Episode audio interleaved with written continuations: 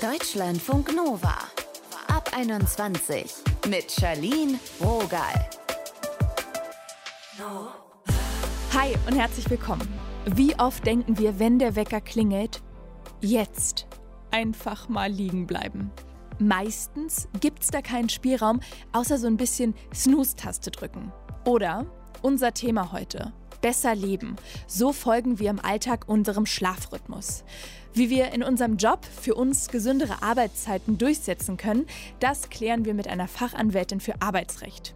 Ihr hört jetzt Johannes. Er ist freiberuflicher Designer und Programmierer und steht am liebsten um drei oder vier Uhr morgens auf. Da wollten wir mehr wissen. Hi Johannes. Ja, hi, schön, dass wir sprechen. Ich freue mich. Wahrscheinlich hörst du es nicht zum ersten Mal, aber was reizt dich daran, so früh aufzustehen?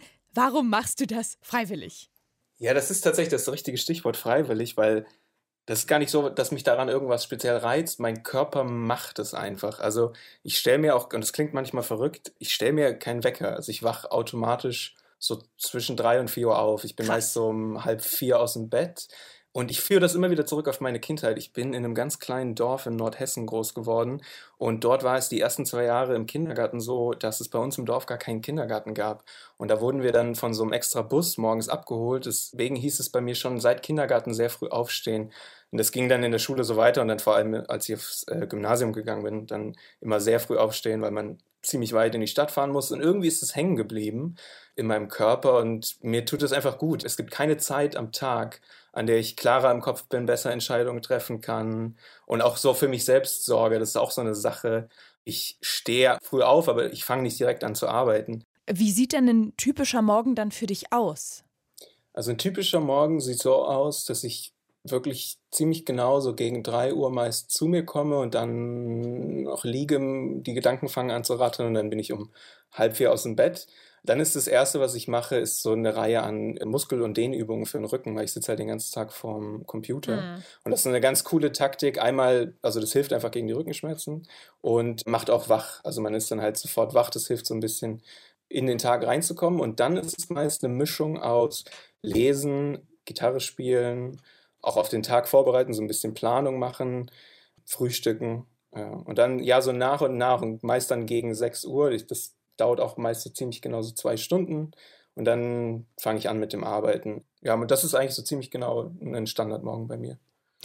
Ich würde jetzt mal vermuten, körperlich geht es dir auch gut damit. Aus eigener Erfahrung weiß ich nämlich, dass ich so krasse Augenringe bekomme, wenn ich so früh aufstehe und dann auch meine ganze Verdauung irgendwie verrückt spielt. Aber dein ganzes Leben hast du ja wahrscheinlich darauf so angepasst. Ja, ja also das greift alles ziemlich gut ineinander und mein Körper signalisiert mir auch, dass das funktioniert. Also wie gesagt, ich fühle mich auch an keiner Zeit des Tages irgendwie so fitter und, und mehr in der Lage, auch irgendwas zu machen. Ich bin halt auch so die ersten sechs Stunden des Tages, Arbeitsstunden, so zwischen sechs und zwölf bin ich am, am produktivsten. Im Moment habe ich auch angefangen, das, äh, um die Routine so zu ergänzen. Ich gehe dann abends vorm Schlafen gehen, gehe ich laufen, weil man dann halt sehr gut schlafen kann. Man wacht dann noch erholter auf und ja, also ich kann das mit meinem Körper super, super gut vereinbaren. Es ist tatsächlich eher umgekehrt. Wenn ich lange im Bett liege, mhm. dann ist es mir unwohl. Also ich kann so am Wochenende, habe Freunde oder auch meine Mitbewohner, die dann bis nach Mittag im Bett äh, liegen. Das kriege ich gar nicht hin. Ja, wie machst das du das denn am Wochenende? Weil du bist ja kein Einsiedlerkrebs.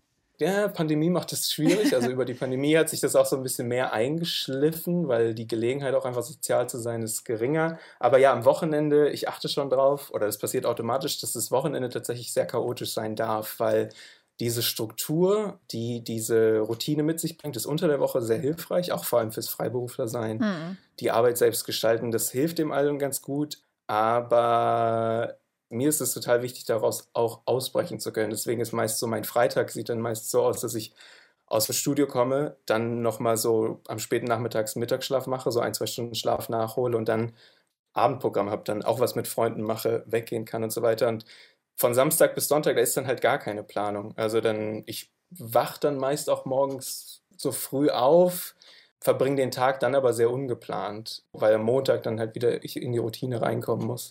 Deswegen ist Montag ist auch so der Ausnahmetag. Mhm. Von Sonntag auf Montag, das funktioniert nicht so wirklich da um, um drei, vier. Und das ist auch wichtig, vielleicht dabei zu sagen, da geht es ja nicht darum, mich selbst irgendwie zu quälen und zu geißeln und mit diesem frühen Aufstehen. Es geht alles davon aus, dass ich einfach darauf warte, wann ich wach werde. Ich gebe dem Körper so die Gelegenheit, selbst zu bestimmen, wann, wann es Zeit zum Aufstehen ist. Und das heißt dann automatisch, dass ich Montag dann auch später wach werde. Hat das auch mal zu Problemen geführt mit deinen KundInnen? Nee, mit den KundInnen nicht, aber halt mit Aha, Freunden und Partnern. Ja. Aber mit Freunden und Partnern. Also für meine Partnerin war das sehr gewöhnungsbedürftig. So, sie respektiert das total, dass ich diese Routine habe und dass mir das auch gut tut und dass es für den Beruf wichtig ist. Aber ich bin quasi durch die Partnerschaft so aufmerksam darauf geworden, dass ich doch sehr da drin hänge und dass ich vielleicht ein bisschen flexibler darin sein sollte, weil es vielleicht auch manchmal so ein bisschen Zwangsverhalten ist. Es ist so eine totale Komfortzone. Ne? Also ich fühle mich halt super wohl damit und mir kommt das zugute, weil ich das gut in meine Arbeit integrieren kann. Aber es ist auch, es setzt so ein bisschen Grenzen halt in der Flexibilität, gerade im sozialen Verhalten. Und ja, das spiegeln mir halt, ja, Freunde, Partner immer wieder. Aber da versuche ich halt auch bewusst dran, bewusst dran zu arbeiten, bewusst darauf zu achten. Weil genauso wie halt, also wenn die sozialen Kontakte leiden, ist es auch nicht gesund. Wäre denn so ein klassischer 9-to-5-Bürojob überhaupt drin für dich? Nee, auf gar keinen Fall. Mir wurde jetzt schon mehrfach, hatte ich die Gelegenheit umzusteigen auf eine Festanstellung mit halt so einem geregelten mhm. Schedule. Aber also ich weiß, dass das nicht, beziehungsweise ich weiß, dass das andere, das, was ich gerade mache, funktioniert halt sehr gut. Deswegen wäre so 9 to 5, nee, das könnte ich mir nicht vorstellen. Und sag mal, wenn du dann so früh aufstehst, hast du dann manchmal auch einen Druck empfinden, besonders produktiv sein zu müssen? Also man kennt dieses Verhalten ja so ein bisschen von so Top-Managern, die dann sagen, ich hole noch mal alles raus hier. Ja, das, also mit dem Leistung und Druck, das ist auch ein gutes Stichwort, weil wenn ich so davon erzähle, dann klingt das halt total gut und so die Perspektive darauf, die ich selbst habe, ist auch eine sehr positive, weil ich merke, es ist körperlich gesund, es hilft mit der Arbeit, aber das hat auch die Kehrseite, dass da auf jeden Fall ein Leistungsdruck dahinter ist. Also, weil wenn ich dann zum Beispiel morgens nicht anfange zu arbeiten, dann bin ich auch unruhig, dann ist es unruhig. Also diese Energie, die dann morgens da ist, die muss schon in Arbeit fließen. Das ist so ein essentieller Teil dieser Routine, dass es in Arbeit geht, dass da eine Produktivität mit zusammenhängt, die man dann auch spürt, die man an den Ergebnissen sieht und so weiter. Und wenn ich da so ein bisschen drüber reflektiere, ist die Antwort darauf oder wo das herkommt auch nicht so schwierig nachzuvollziehen. Das ist halt, meine Eltern waren sehr streng in der Schule und ich kenne es daher, da halt einen, so ein Pflichtbewusstsein, Leistungsbewusstsein oder Verlangen nach eigener Leistung so ein bisschen entwickelt. Und das hängt da auf jeden Fall auch mit drin. Muss man wahrscheinlich auch sehr mit aufpassen. Wie machst du denn das im Urlaub? Ja, auch schwierig oder interessant. Äh, Urlaub, ich mache nicht so diesen traditionellen Urlaub. Wenn ich Urlaub mache, dann ist es meist so, dass ich für so einen Monat in eine andere Stadt fahre und da dann einfach so tue, als würde ich da wohnen, da dann aber auch arbeite. Also Aha. ich mache nie Urlaub, ohne zu arbeiten. Der ist halt weniger Arbeit. Und okay, vor allem, das, das klingt jetzt gerade wirklich so wild für mich. Du machst nie Urlaub, ohne zu arbeiten. Nee, tatsächlich nicht. Aber das ist, also man muss dazu auch sagen, viel von dem, was ich an der Arbeit mache, ist halt auch macht sehr, sehr viel Spaß und ist auch fast schon mehr Spielen als mhm. Arbeiten, also, weil ich programmiere halt. So ein bisschen Hobby ähm, auch, ne? So ein bisschen, ja, ist auf jeden Fall auch Hobby. Das ist auch mehr von Hobby zu Beruf geworden. Also ich habe, und deswegen, ich habe den Laptop schon immer dabei. Und deswegen, also ja, am liebsten mache ich Urlaub, wie ich es gerade beschrieben habe. Einfach irgendwo hinfahren, da halt unterkommen, da wohnen, da leben und das Lebensgefühl da mitnehmen und dann auch natürlich mehr Freizeit, aber schon immer irgendein Projekt immer so in der, in der Hintertasche, um, um daran zu basteln oder daran zu arbeiten. Heute ist ein normaler Wochentag. Das heißt, wann gehst du da ins Bett? Zwischen 9 und 10. Meine Partnerin sagt immer äh, Serial Killer Vibes, wenn ich irgendwie so, ja, ich stehe um 3 Uhr morgens auf und dann denken die Leute, ja, der schläft irgendwie nur drei Stunden, ist total der Verrückte. Und nee, also ich schlafe genauso viel wie der Durchschnitt, denke ich, sechs, sieben Stunden. Ich gehe halt einfach früher ins Bett. Johannes habt ihr gerade gehört, er hat uns über seinen Biorhythmus mal ein bisschen was erzählt. Danke, Johannes. Ja, sehr gern.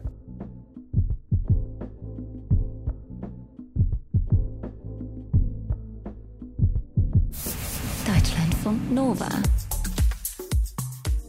Nie wieder spät bzw. früh arbeiten und das im Schichtdienst. Ist das realistisch? Nele Urban ist Fachanwältin für Arbeitsrecht und weiß, was wir da mit der Arbeit dealen könnten, um unseren Job vielleicht sogar komplett an unseren Biorhythmus anzupassen. Hallo Nele. Hallo, guten Tag.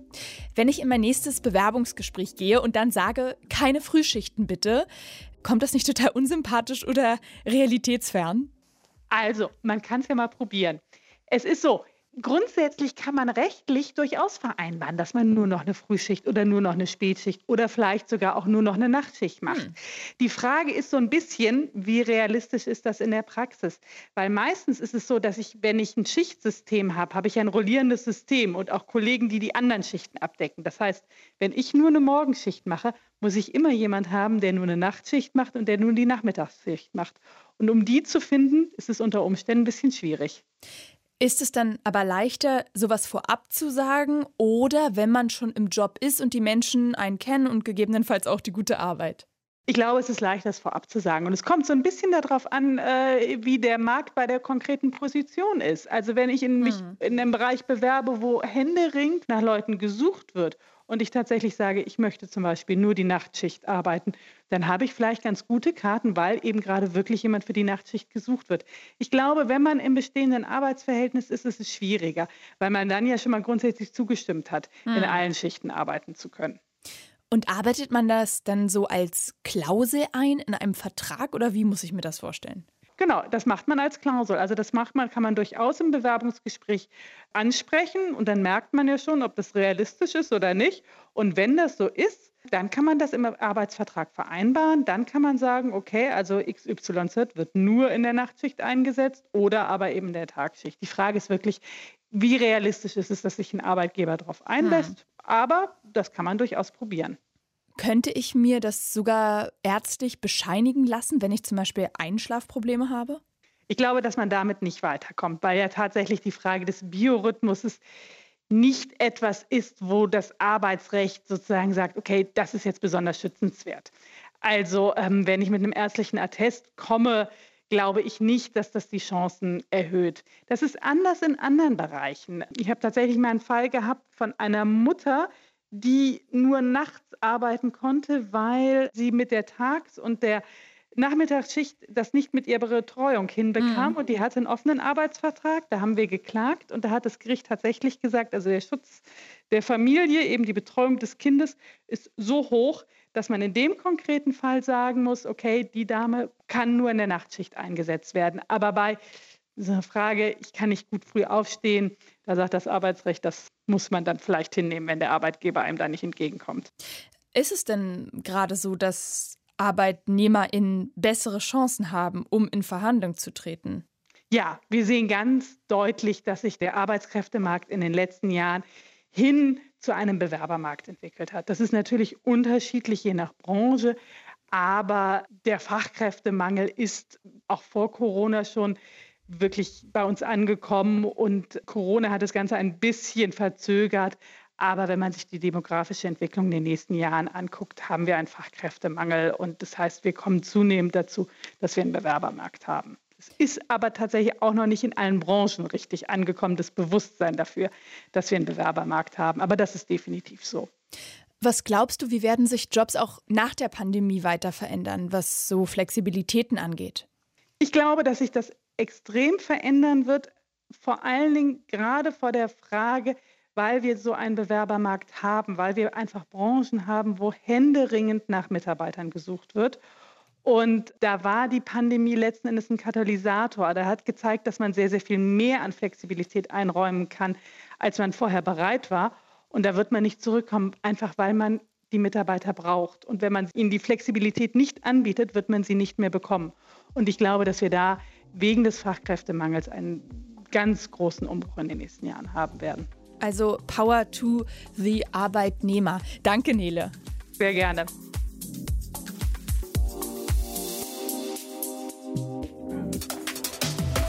Deutschlandfunk Nova.